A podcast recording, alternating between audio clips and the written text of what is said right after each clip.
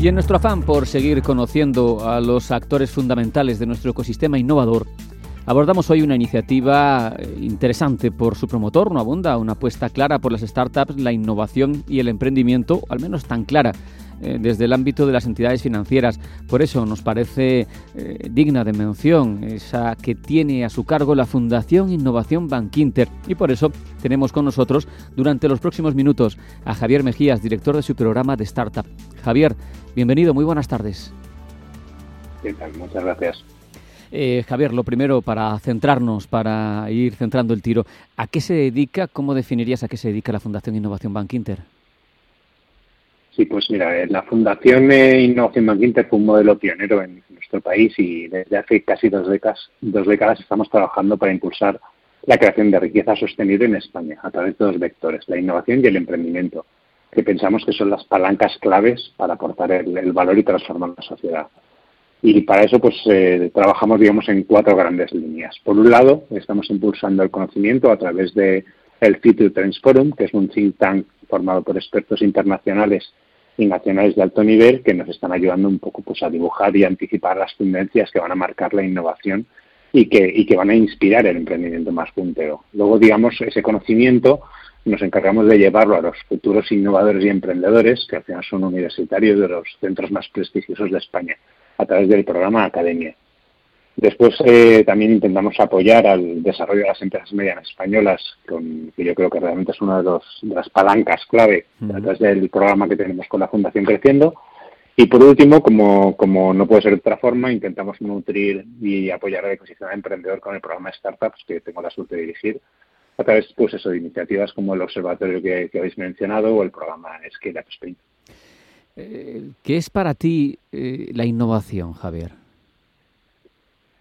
Bueno, eh, sobre esto, como siempre, hay... Hay, mucha tela de cortar, sí. Yo creo que... Sí, sí, sí. Yo, yo, yo siempre, eh, desde hace muchos años, me gustó mucho una definición que, decía que la I más D era transformar dinero en conocimiento y, la innovación era transformar conocimiento en dinero. Y yo creo que lo resume muy bien se puede hacer información e innovación, no información, información es lo que hacemos aquí, pero innovación y con la estructura, con los procesos, con la oferta, eh, con la experiencia.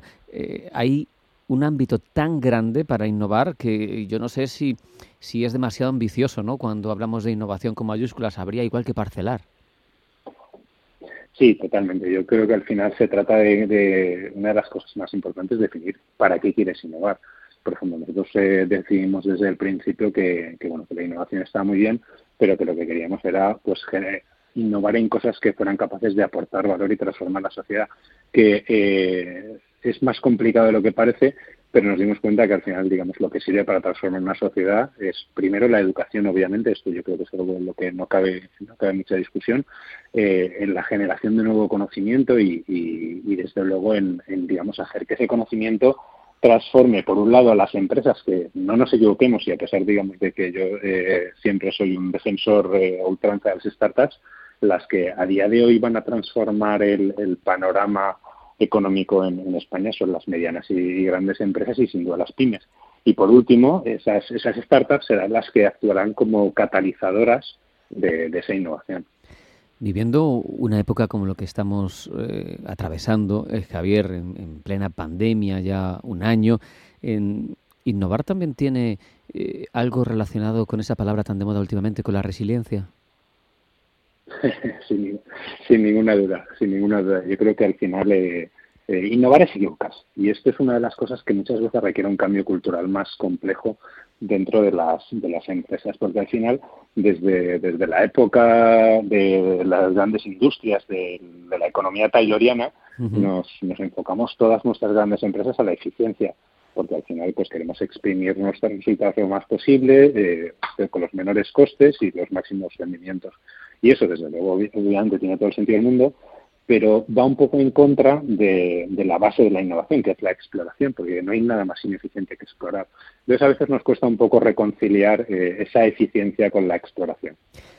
También, decíamos, eh, tiene características la innovación de, de, audacia, de mm, explorar lo desconocido, pero eso también a su vez hace que sea más difícil triunfar ¿no? en un ámbito innovador, que, los proyectos innovadores tengan una tasa de, de éxito pequeñita. ¿Esto cómo se puede gestionar? Totalmente. Bueno, yo creo que se trata muchas veces de cómo gestionamos y definimos nuestras expectativas. En general, si las definimos como, como un todo o nada, que desgraciadamente eh, somos muy dados a ello, pues eh, claro, efectivamente, si no te sale el 100% de lo que quieres, lo consideras un fracaso. Pero lo que sucede la mayoría de las veces es que hay una enorme cantidad de aprendizajes en el proceso que no solamente nos van a permitir luego utilizarlos para crear cosas nuevas, sino que incluso dentro de, este camino, pues vamos a generar nuevas capacidades en la organización, vamos a reclutar y a, empezar a trabajar con gente que en siguientes fases pueden ser absolutamente críticas y, desde luego vamos a empezar a entrenar un músculo que es muy importante que tengamos en las organizaciones, que es el de, el de fracasar pronto. En el mundo emprendedor hay una cosa que decimos y que yo creo que, lo deberíamos aplicar a todas las organizaciones y es que el fracaso es prácticamente inevitable. Lo que tienes que hacer es fracasar pronto, fracasar rápido y fracasar barato. Entonces se trata de adoptar una cultura mucho más de experimentación, menos de, grandes apuestas, eh, casi diría a veces un poco teatrales. Y oye, esto está muy bien, desde luego, esta idea preciosa de ponerte al borde del acantilado y jugarte tu compañía a una, a una carta yo particularmente, igual llámame, llámame miedoso o conservador, soy mucho más fan de eh, bajar a la piscina que hay debajo del acantilado, meter el dedito, ver si hay agua, ver la profundidad. Me, llama la atención todo esto que mencionas porque yo no sé si es así, no conozco en profundidad esa economía, pero siempre se ha dicho que en eh, una economía tan dinámica y tan potente como la estadounidense hay una muchísimo mayor tolerancia al fracaso que en economías más tradicionales como la nuestra, ¿eso mm, dónde se cambia? ¿Dónde, está el interruptor para, para hacer que se produzca esta evolución que tú estabas eh, señalando? Uf, pues hombre, es, difícil, si no yo creo que ya lo hubiéramos cambiado, porque hay una voluntad y un consenso en la sociedad de que es algo que tenemos que hacer. Pero bueno, yo por un lado creo que, hay una palanca importante, que son los referentes que tenemos eh, con nuestros jóvenes, al final eh, cada vez más estamos viendo que los referentes de los jóvenes están dejando de ser pues con todo mi cariño y mi respeto a, tertulianos y a periodistas y perdón ya a, futbolistas. Y empezamos a tener a, grandes emprendedores, a, empresarios y a, científicos. Y además, sobre todo, creo que empezamos a ver también una cosa bonita y es que ya no solamente los referentes, y es uno de los grandes desafíos que teníamos en España, ya no solamente son eh, eh, empresarios, emprendedores y científicos, sino empresarias, emprendedoras y científicas. Así es. Oye, eh, Javier, ¿qué nos puedes contar de vuestro informe sobre inversión en startups en 2020? ¿Podemos estar contentos? A ver, yo creo que podemos podemos tener un moderado optimismo. Lo que lo que nos viene a decir los números es que a pesar de la enorme situación y crisis y pandemia que hemos vivido, ha habido una solo leve caída del volumen de inversión, que es una forma de medir eh, lo que sucede en el ecosistema, no es la única, pero es una de ellas. Pero, sin embargo, a mí una actividad que me parece mucho más eh, apropiada para medir la salud del ecosistema, que es el número de operaciones de inversión que, suceden, pues bueno, ha crecido de, una forma importante, un treinta y tantos por cien. Y lo que viene a decir es que poco a poco no solamente los, los inversores y las grandes corporaciones españolas apuestan más, por las startups, sino que empezamos a ver que eh, inversores y corporaciones europeas y estadounidenses eh, han descubierto que en, España hay una enorme cantidad de talento y gente haciendo muy bien las cosas y de una forma muy eficiente en comparación pues con sitios tan tan conocidos y reconocidos como Silicon Valley. Esto no quiere decir que eh, nos vayamos a convertir en Silicon Valley, ni mucho menos, ni creo que lo debemos ser. Yo siempre digo que cada vez que alguien dice que nos vamos a convertir en Silicon Valley, Dios mata un gatito. Tenemos que encontrar nuestra personalidad. Pero lo que sí que es cierto es que tenemos muy buenos miembros y que, pues eso, el número de operaciones, el que cada vez eh, tengamos más inversión en fases tempranas, si todo va como debe, eh, nos auguran un, dentro de dos, cuatro años unos números bastante interesantes. El apoyo a las startups es clave también para que se produzca ese ese fenómeno no eh, disruptor, innovador. ¿Cómo se seleccionan en la Fundación Innovación Bank Inter las startups? ¿Qué tipo buscáis? ¿Cómo invertís en ellas? Bueno, al final eh, nosotros estamos trabajando, digamos, desde, desde tres o cuatro ópticas diferentes con ellas.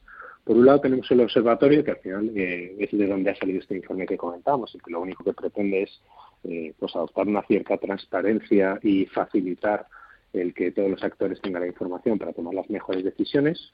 después tenemos un programa que le hemos llamado Scale Up Spain, donde estamos intentando apoyar junto con, dos entidades que una de ellas, desde luego, la conocéis bien en la casa, que es Guaira, y la otra es Endeavor. Estamos trabajando en, apoyar a las compañías en ese momento donde van a dar el siguiente salto de crecimiento. Y esto es eh, una, digamos, hacemos una selección de compañías, es un programa absolutamente eh, eh, pro bono que hacemos las tres entidades para ayudar a estas, a estas organizaciones y entonces pues buscamos compañías, digamos, que ya están en fases un poquito más maduras, con 30 40 empleados, que ya están facturando algo más de un millón de euros intentamos ayudarles a dar el siguiente paso. Y luego lo que sí que es cierto es que tenemos un programa conjunto con, el propio banco, con Bankinter, en el que con los fondos del, del banco eh, pues estamos eh, ayudando eh, tanto la fundación como el capital riesgo del banco, trabajamos juntos para invertir y apoyar a, startups españolas. Y aquí la verdad es que en general estamos invirtiendo en, fases medias del, proceso, es decir, lo que internamente nosotros llamamos fases semillas y, series A y donde pues, buscamos compañías sobre todo con productos tecnológicos con, ambición de crecer y de, transformar sus sectores. No, tenemos un sector de preferencia, desde luego no buscamos solo compañías de tecnología financiera. Hablabas de ese concepto Scale Up. Eh, uno de los problemas, Javier, en España en general, ya no hablo de las startups ni de... es que las pymes son mucho más P que M, ¿no? Sí, sí. Es que, a ver, el, esto muchas veces no se trata de que tengamos una falta de ambición endémica los españoles, ni mucho menos, sino que, por un lado, tenemos un, tamaño de mercado que soporta muy bien compañías pequeñas y, medianas, más bien mediana pequeñas, y donde no hay tantísimo espacio ni tantísimo mercado si solo nos quedamos en España para soportar grandes compañías. Eso por un lado. Y después, por otro lado, eh, es cierto que eh, crear una compañía, ya, ya estés creando como emprendedor un, kiosco o estés creando una, un almacén o una compañía tecnológica. En realidad, el, cuanto más avanzas en el camino, más complejo es, es, esto. Y sobre todo, menos gente te apoya según te vas haciendo más grande. Entonces, eh, un poco nuestra ambición es, oye, eh, vamos a ayudar desde luego a las startups, pero a las scale-ups pensamos que son las que realmente generan ese cambio de, escala y ese cambio de, tendencia en nivel tanto de, facturación como de empleo como de impacto en, España. Mm. Por ir cerrando con innovación, lo explicabas al principio, tenéis varias patas, desde el think tank puro, pasando por la formación, por la creación de un marco adecuado con Creciendo y por esa apuesta de startup que estábamos hablando. Pero en tu opinión, Javier, ¿qué parte tiene más efecto sobre el proceso innovador? Pues todas, todas y precisamente por eso las estamos haciendo, me explico. O sea, eh, si no tenemos, por ejemplo, esa generación de conocimiento donde pues estamos trabajando en áreas tan, tan punteras como la comercialización del espacio, el, futuro de la comida o hacia dónde está yendo la, privacidad, eh, es, muy complicado ser capaces de competir eh, cara a cara con los, con los grandes jugadores europeos. Pero claro, si solo generamos conocimiento y ese conocimiento no lo llevamos a las compañías, no educamos a los jóvenes y demás, nos quedaremos en nada. Entonces, precisamente la, elección de esos cuatro programas no es casual, es, una forma de entender eh, este proceso como, una, como un ciclo, como una rueda, donde tienen que estar todos los, los elementos para que realmente generemos ese impacto. Y para concluir, Javier, ¿cómo dirías tú que está el, el ecosistema de fomento del emprendimiento y de la innovación en España. ¿Cuál sería tu diagnóstico, más allá de la labor concreta que hacéis vosotros eh, y de que no vayamos a ser Silicon Valley? Eh, ¿Podemos felicitarnos o no? Yo, yo, eh, soy un, optimista racional, entonces creo que está mejorando, está mejorando mucho. Creo que además empieza ya a percibirse la importancia a nivel social y cultural del, del, emprendimiento como, uno de los patrones de transformación del modelo productivo, tenemos todavía muchos desafíos. Eh, somos muy dados a, querer ser, eh, como me decía mi padre pequeño, eh, cabeza de ratón en lugar de cola de león y, muchas veces también tendemos a, pensar en pequeño. pero el, salto ha sido cuántico en los últimos, en los últimos 3-5 años. Y yo tengo la esperanza de que, de que sigan las cosas así y de que lleguemos a tener un, ecosistema no, no, no comparable a ninguno de los grandes hubs, a Silicon Valley, a Londres, etcétera, porque desde luego pues eh, cada uno está siguiendo su camino, sino que encontremos cuál es el camino correcto que realmente nos ayude a generar ese impacto en España. Con ese mensaje positivo nos vamos a quedar. Javier Mejías, eh, director del programa de Startups de la Fundación Innovación Bank Inter. Ha sido todo un placer. Muchas gracias. Igualmente. Cuidaros mucho.